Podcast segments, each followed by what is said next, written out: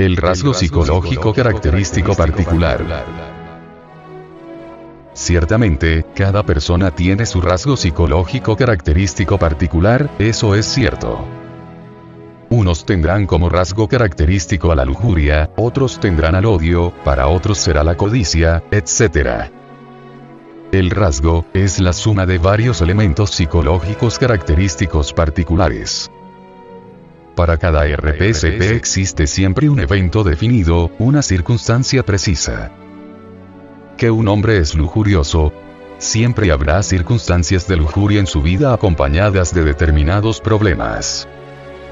Estas circunstancias se repiten siempre.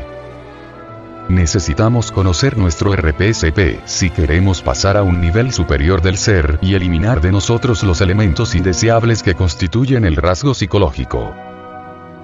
Hay hombres mequetrefes, que se sienten como un dios, esta clase de individuos son mitómanos de la peor clase, del peor gusto. El que se siente un sabio porque tiene algunos conocimientos pseudo-esotéricos en su mente y piensa que ya es un gran iniciado, ha caído en la mitomanía, está lleno de sí mismo. Estar llenos de sí mismos, tener falsas imágenes de sí mismos, fantasías de sí mismos, es estar en niveles inferiores del ser.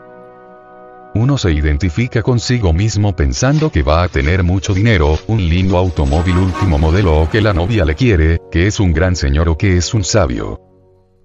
Hay muchas formas de identificarse con uno mismo.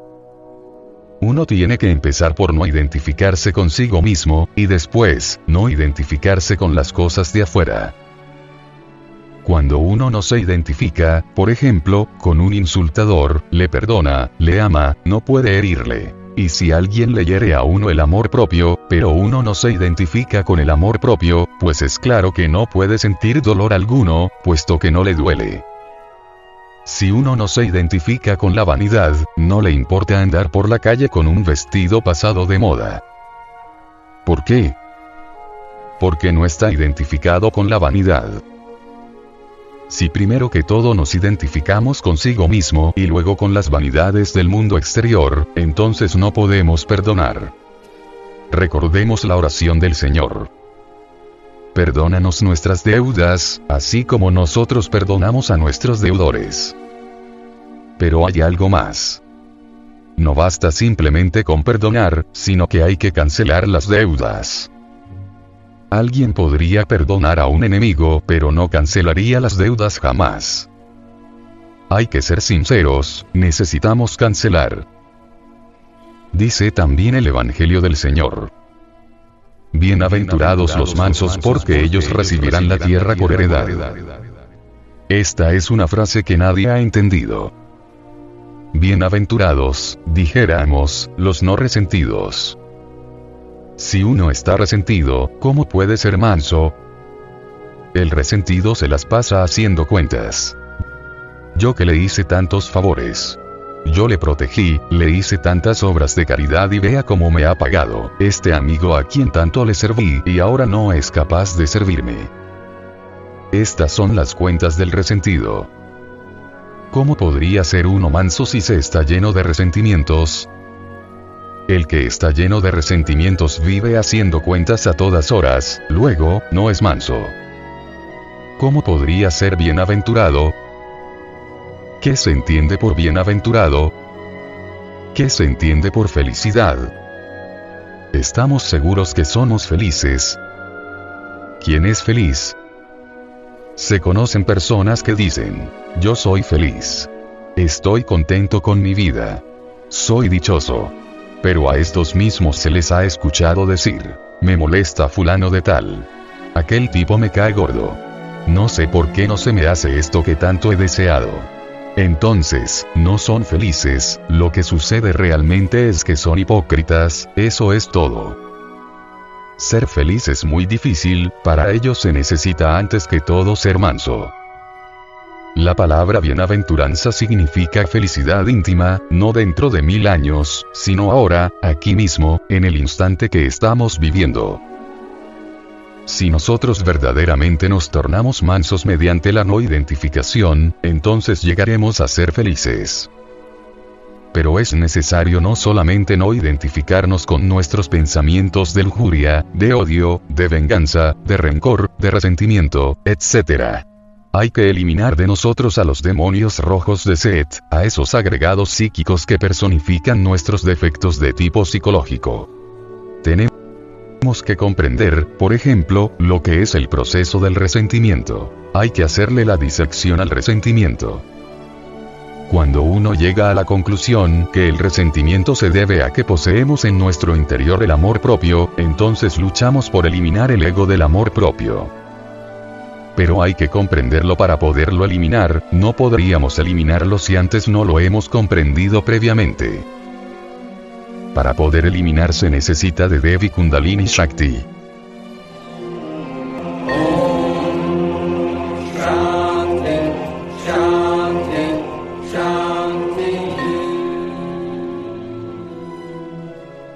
Solo ella puede desintegrar cualquier defecto psicológico, incluyendo al yo del amor propio.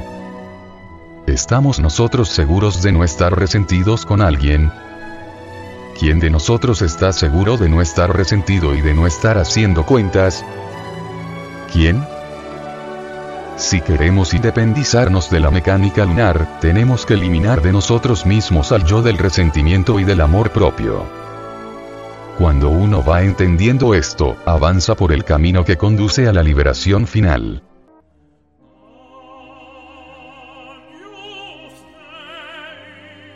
Solo mediante el fuego del Cordero, del Cordero encarnado, del Cristo íntimo, nosotros podemos en verdad quemar esos elementos inhumanos que en nuestro interior llevamos, y a medida que la conciencia se vaya desembotellando, iremos despertando. La conciencia no puede despertar en tanto continúe embotellada entre agregados psíquicos que en su conjunto constituyen el mí mismo, el yo, la catexis suelta. Necesitamos pasar por la muerte mística aquí y ahora. Necesitamos morir de instante en instante. Solo con la muerte adviene lo nuevo. Si el germen no muere, la planta no nace.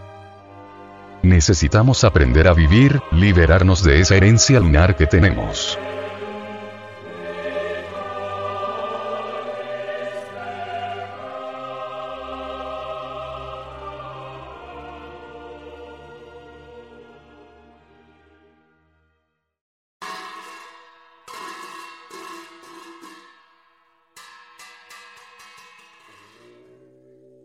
En las escuelas esotéricas tibetanas, los discípulos desean desarrollar su ser.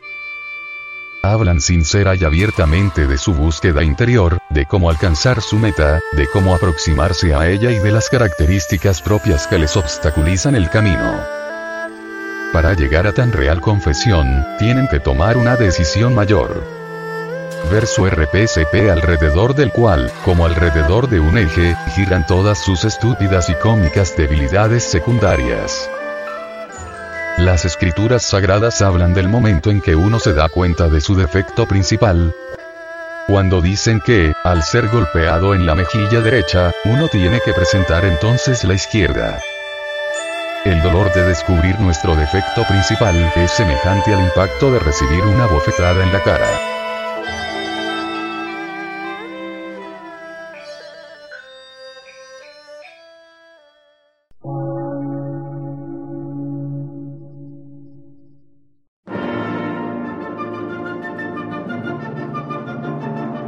Emisora, gnóstica, transmundial.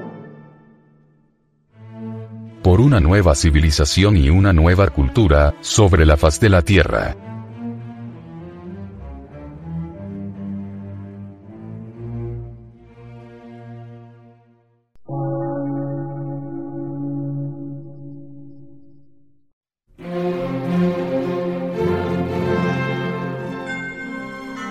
Medio de radiodifusión científico, artístico, místico y filosófico, de la Asociación Colombiana de Centros de Estudios Gnósticos, Antropológicos, Psicológicos y Culturales. A. C.